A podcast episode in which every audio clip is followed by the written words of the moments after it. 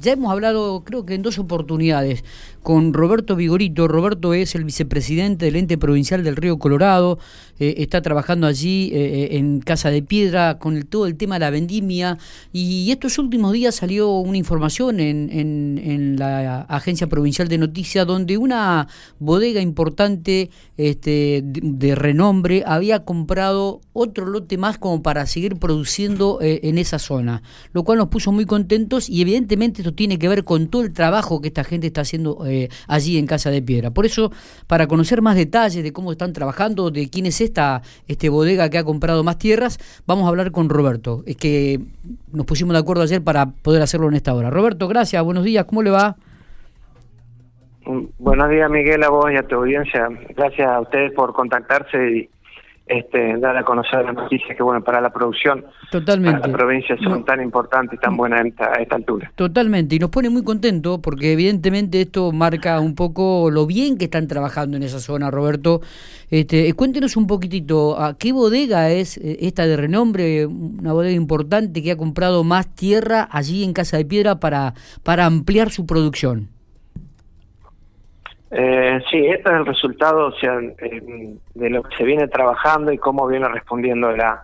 la zona que siempre se le tuvo fe y se tuvo confianza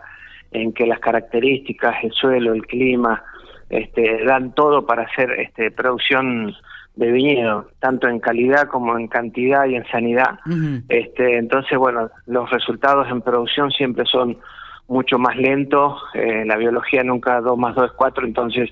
en la medida que se van dando los resultados, hoy en, día la inversión sobre un viñedo es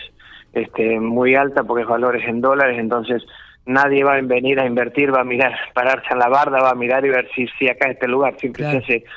un estudio detallado de, de todo nosotros el ente, eh, lo que lo que estamos trabajando, lo que se está trabajando desde el ente es dar todas las características de la zona, lo que es lluvia, agua, eh, a su vez aportar con nuestra uva de la que se está cosechando en el ente para que la estudien y bueno, presentar toda una carpeta importante para que los inversores que tienen que hacer una inversión importante en un lugar prácticamente desconocido, este, se decidan. La empresa esa que ya está instalada... Roberto, digo, ¿cuál, es, la, ¿cuál es la inversión de, de, para comenzar a instalar un viñedo ahí? ¿Cuál es el costo de una inversión? Eso lo maneja más eso, pero son varios dólares por, por, por hectárea. creo que estaban hablando algo de 5 mil, 6 mil dólares por, por hectárea, pero no, no sé específicamente si ese es el número exacto porque todo depende de la variedad, todo depende de, de, la instalación. Lo que nosotros estamos haciendo desde el ente es entregar el, el hoy por hoy se está entregando el, en la puerta del viñedo el agua es por goteo, no, no es por inundación, eh, simplemente es por goteo, lo cual es un goteo, un, un, riesgo eficiente. Respecto a la bodega, esta es una bodega que ya está instalada desde, desde 1999, está haciendo vinos en Luján de Cuyo, ellos son este, oriundos de allá y tienen 160 hectáreas en Luján de Cuyo, eh, en ocho viñedos, y es la bodega familia. Eh, eh, disculpame, Roberto, se, se cortó justito cuando ibas a nombrar la bodega. Eh, la familia, la bodega familia Casones, de ah, Luján de Cuyo. decía que tienen ocho viñedos de 160 hectáreas este, totales, lo cual es 32 hectáreas, son las que están acá hace más de dos años, lo cual, bueno, ya, ya han empezado a tener su fruto porque con un viñedo de dos años tener una cosecha como la que tuvieron este, prácticamente este, casi alrededor de casi 3.000 kilos por hectárea para dos años de implantada, realmente este, llama la atención y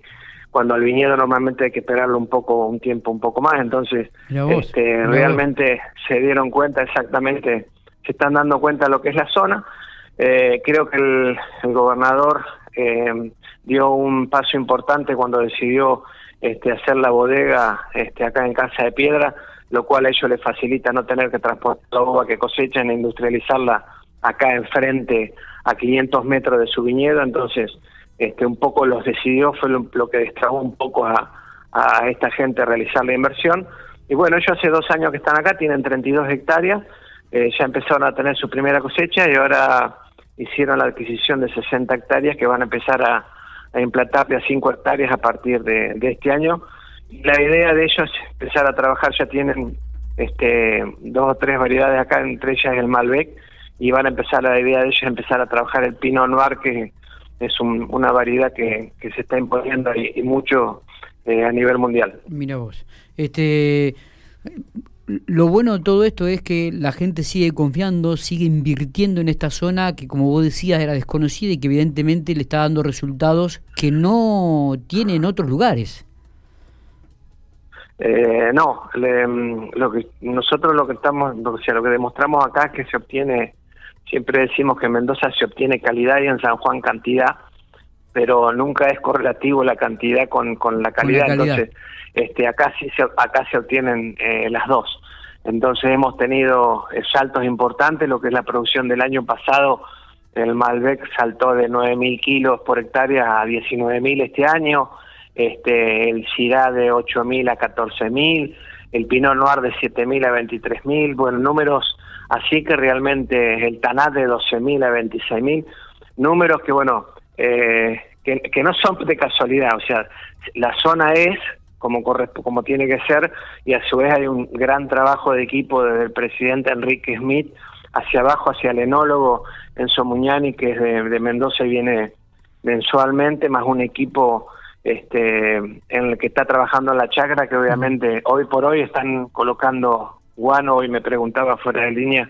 hoy se está colocando el guano de Chiva en las líneas, donde se usa de abono y bueno, ya se empieza con la poda, pues ya las heladas fueron importantes, ya cayó la hoja y se comienza a, a podar. Cuando hace dos meses estuvimos hablando de que estábamos cosechando, o sea que fíjate que es un trabajo que Es, continuo, ¿no, es cierto? No, no para. Estaba pensando eso, que no para, no, que no cesa. Exacto. ¿Y, y cuánta gente trabaja? Eh, eh, porque esto también genera manos de obra, ¿no? Empleos. Sí, sí. El, eh, hoy por hoy, ya te digo, cada eh, línea que se está agregando,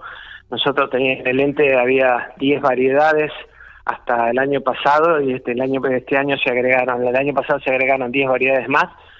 todas para demostrar que se pueden desarrollar porque este a veces viene la gente y nosotros le decimos, bueno, este año se implantó el Marcenal, Monastrer, Carmener, Montepulciano, que son nombres garnacha, que son nombres que por ahí la gente los desconoce, pero lo que hace el ente es demostrar que esas variedades también se pueden implantar acá, entonces la gente que viene pregunta eh, qué es lo que se puede implantar y bueno, le damos una gama de 20 variedades que ya están instaladas y ya están produciendo y si quieren se les entrega uva como se le hizo este año a, Bodega Rutini para que lleguen, la estudien y, hagan sus conclusiones para para otro detalle más que, que tienen que sacar para, para decidir implantarse. Me, imagino, ¿cuántas eh, hectáreas hay disponibles este, y cuáles son las perspectivas si, si ves que en esta temporada se pueden agregar más este bodegas? Eh, sí, mira, no te voy a dar nombres porque la verdad, este,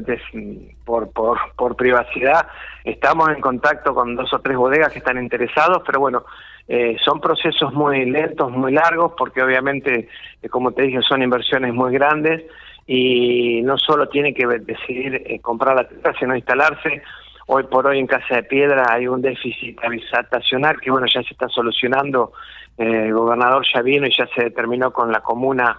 de a cargo de Martín Bottini donde se va a hacer una nueva este, población, donde la, va a ser el pueblo de Casa de Piedra, donde va a haber posibilidades de construir viviendas, que es el déficit que hoy tiene Casa de Piedra. entre lo que era la bodega, este, las viviendas también eran necesarias, así que bueno, se va abriendo eh, de a poco el panorama, tierras hay, tenemos disponibles, eh, se están haciendo este, 12 parcelas de 4 hectáreas cada uno que van a ir destinadas a pistacho, que bueno, eso va a ser novedad para a partir de agosto, ya se van a implantar. Se están haciendo los papeles eh, para implantar eh, nogales, para implantar todos privados, eh, empresas privadas, nogales, pistachos y duraznos en pequeñas este, producciones. Y respecto a las bodegas, ya te digo, Enzo Muñani, que es el que está en Mendoza, está en contacto con dos o tres bodegas, que bueno, simplemente lo que nosotros hacemos es demostrarle eh, en, números y en, y en características todo lo que es la zona para que ellos vayan prestando atención. Y bueno, eh, ya está Catena, eh, Zapata con 70 hectáreas,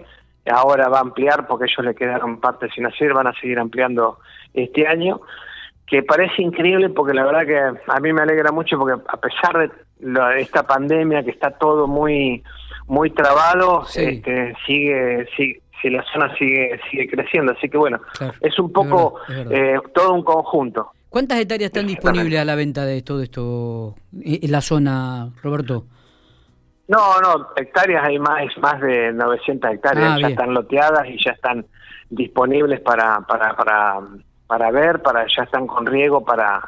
para como es, para, para usar directamente, ya tenemos las cámaras listas para, para conectarse, lo que tienen que hacer ellos es desmontar y poner la manguera y se les empieza a entregar el, el agua, no hay problema.